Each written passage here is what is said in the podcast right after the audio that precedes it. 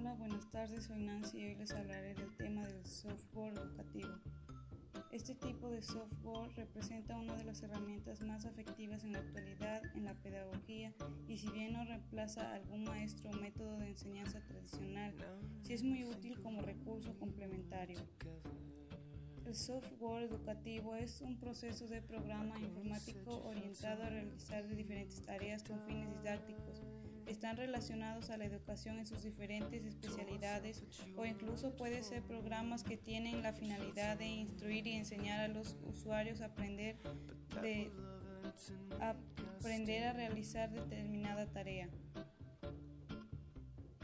Algunos ejemplos del software educativo son GeoGebra, que se trata de un programa de tipo didáctico a través del cual se establecen las diversas enseñanzas y aprendizajes en todos los niveles educativos vista. El siguiente es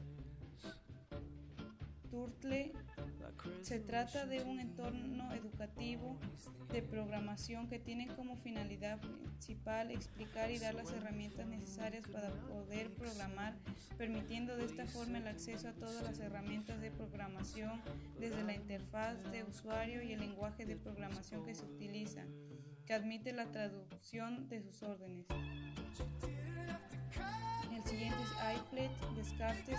Descartes hace una referencia a un programa de lenguaje Java que puede ser configurable, especialmente diseñado para presentar interacciones educativas con gráficas, funciones y números. Descartes puede ser utilizado por diversos autores de páginas web educativas con el fin de enriquecer sus materiales con una amplia variedad de.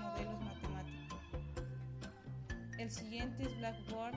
Se trata de una aplicación de enseñanza y uso compartido de múltiples conocimientos a través de diversas comunidades. Es un programa que se adapta a las necesidades de enseñanza o modelos que aplican dentro de la plataforma. Ahora les diré las desventajas y ventajas. Las ventajas del software educativo es que propician varios tipos de aprendizajes que pueden ser individuales o grupales, facilitan la evaluación y el control, fomentan la creatividad al retar al aprendiz a aplicar sus conocimientos y habilidades en la solución de problemas o generación de proyectos en áreas de quehacer científico y social, facilitan la construcción de conocimientos por parte del lector, facilitan un correcto feedback propio profesor, favorecen el aprendizaje autónomo y se ajusta al tiempo de que el aprendiz puede disponer para esa actividad. Permiten el acceso al conocimiento y a la participación de actividades, incluyen elementos para captar la atención del alumno. El educador puede desarrollar estrategias guiadas para llevar el Las desventajas son, gran parte de los usuarios o alumnos no cuentan con la tecnología necesaria para usar este tipo de herramientas, requieren de un navegador y la conexión a Internet.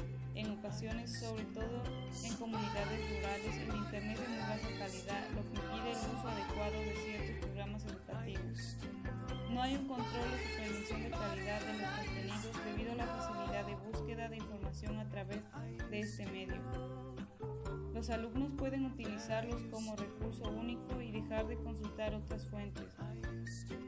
Algunos elementos multimedia utilizados para captar la atención también pueden resultar distractores para el estudiante, rigidez en los diálogos.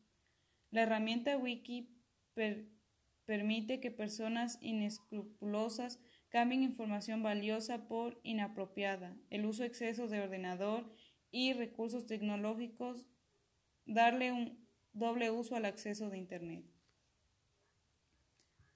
Bueno, y espero que les haya gustado esta información y gracias por su atención y hasta la próxima.